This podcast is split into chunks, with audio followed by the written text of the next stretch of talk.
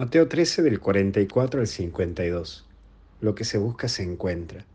Primero vende todo y cuando hay algo que te genera alegría y motiva, te permite hacer renuncias. La vida misma es renunciar y lo que se te invita es que veas lo que ganas con tal de renunciar y no lo que dejas.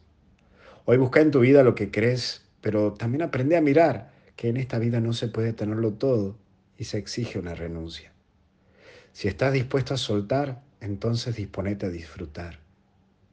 Pero aparece también la perla, y en esta búsqueda de tu vida fíjate a qué estás dispuesto y con quién estás dispuesto, porque en tu búsqueda por vivir bien te llevará a replantearte cosas de manera constante y exige de vos asumir que hay una búsqueda. Hay una búsqueda en el proceso de encontrar lo que crees para vos y eso te permitirá vivir una mayor entrega pero cerrando puertas a otras cosas. Mira, para ganar hay que aprender a perder. Por último, separar. Cuando vas descubriendo cosas en tu vida, tienes que aprender que hay cosas que tenés que dejar de lado. Personas, situaciones, cosas que capaz que en su momento te sirvieron y cosas que hoy ya no te sirven. Personas que en cierto momento de tu vida estaban con vos y que hoy no lo están.